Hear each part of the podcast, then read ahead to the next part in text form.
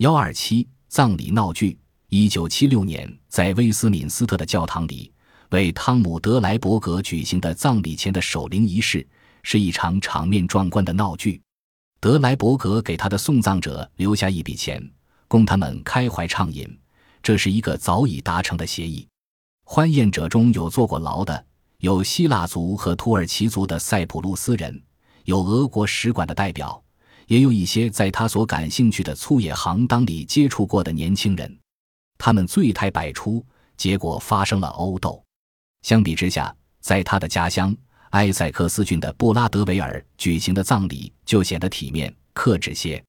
套着紫色冠罩的灵柩上覆盖着特制的红旗，哀悼者显得更有身份些，其中包括迈克尔·福特，劳动党副主席和戴安娜·库珀夫人这样一些著名人士。